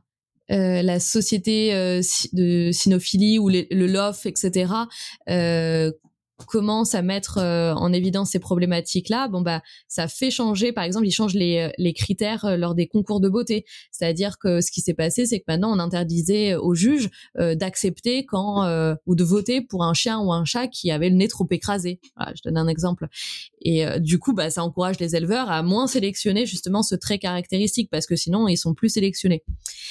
Mais bah ça c'est déjà une avancée majeure, c'est sûr Bien que objectivement, hein, pour l'instant, je vois pas tellement l'impact. Hein. J'en vois encore euh, énormément des hypertypes. Je crois que vraiment, il y a une réelle demande de ces traits euh, euh, néoténiques, on les appelle comme ça, parce que ça donne un aspect un peu juvénile à ces chiens ou ces chats, de la part des du grand public, des propriétaires. Mais le souci, c'est aussi le comportement. Et ça, il n'y a pas grand-chose qui est fait pour euh, éviter qu'on continue à, remettre à des propriétaires qui euh, vivent en ville, mais même ailleurs, des chiens de travail qui sont des champions, mais qui deviennent des vrais handicaps pour des propriétaires qui n'ont pas le mode de vie qui convient. Et c'est injuste pour le propriétaire, c'est injuste pour l'animal, et c'est pour ça qu'on a tant de tant d'abandon. Hein. C'est pour ça, c'est la, c'est quand même la première cause d'abandon, les troubles du comportement. Euh, quelqu'un quelqu'un qui demande euh, bah, pourquoi est-ce que euh, dans les espèces de compagnie on a si peu d'espèces bah, déjà pourquoi est-ce qu'on a peu d'espèces de compagnie et pourquoi est-ce qu'on n'a pas sélectionné le fait qu'elles soient autre chose que carnivores par exemple? Ça a peut-être évolué ça hein euh, peut-être que ça peut évoluer. C'est une très bonne question sur l'alimentation. Peut-être qu'ils vont changer aussi leur mode d'alimentation au fur et à mesure, fur et à mesure de vivre dans un environnement anthropique, un environnement humain. Euh, bah, encore une fois, c'est toujours le même problème. C'est euh, regardez le chien le plus populaire, c'est le berger australien, ok, qui est pas à la base un chien de compagnie. Quoique, à la limite pour le berger australien, je trouve que il y a des éleveurs qui font vraiment bien leur boulot et on arrive à avoir des bergers australiens super bien en, chien de compagnie. Donc c'est pas forcément le meilleur exemple, mais le malinois il doit être en deuxième ou troisième position. Et euh, parce que on veut cette apparence-là. Euh, je veux telle robe, je veux euh, tel un animal fit de cette manière-là. Et si on travaille encore une fois sur leur docilité, sur les caractéristiques qui en feraient des bons chiens de compagnie, on risque de changer l'apparence physique. Et du coup, ben, il y a quand même beaucoup de monde qui préfère euh, choisir sur l'apparence physique que sur le comportement. Hein. C'est ou ils se rendent peut-être pas compte, mais en tout cas leur choix se base sur l'esthétisme. tu avais d'autres choses à dire, Sarah? Tu me disais que qu'on a l'habitude aussi dans, dans ces podcasts de, de conclure souvent sur une une citation, une phrase. Une citation, oui. Ouais, j'ai bien envie. En fait, j'ai bien envie parce qu'en plus, ça me fait chaud au cœur de. Ah, sauf que mon chat euh, appuie sur mon euh, ah, sur mon ordinateur et vient de feuler parce qu'il n'était pas content que je le déplace de mon ordinateur. Ouh, quelle patience. Donc, je vais essayer de de pouvoir lire ce qu'il y a.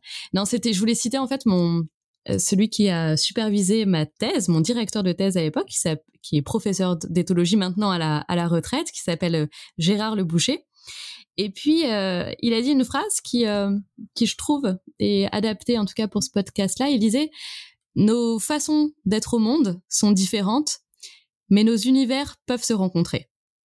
Donc, en, parlant justement des animaux de, compagnie, mais c'est plus largement, je pense, aux animaux, euh, aux animaux, pas que les animaux domestiques, par ailleurs, qu'elle pourrait s'appliquer cette phrase. Donc, je l'aime bien. Voilà. Eh bien, on va conclure là l'émission, j'imagine. Donc nous arrivons à la fin de cette émission. Merci encore à toi, euh, Sarah, Jana, pour tout ce que tu nous partages ici, mais aussi sur les réseaux sociaux. Avec grand plaisir. Et merci à vous, auditeurs et auditeurs, qui nous suivez et écoutez jusqu'au bout. On se retrouve bientôt pour de nouveaux épisodes aussi clairs que celui-là, en appelant un chat un chat, sans s'en donner un mal de chien, et en attendant que servir la science soit votre joie.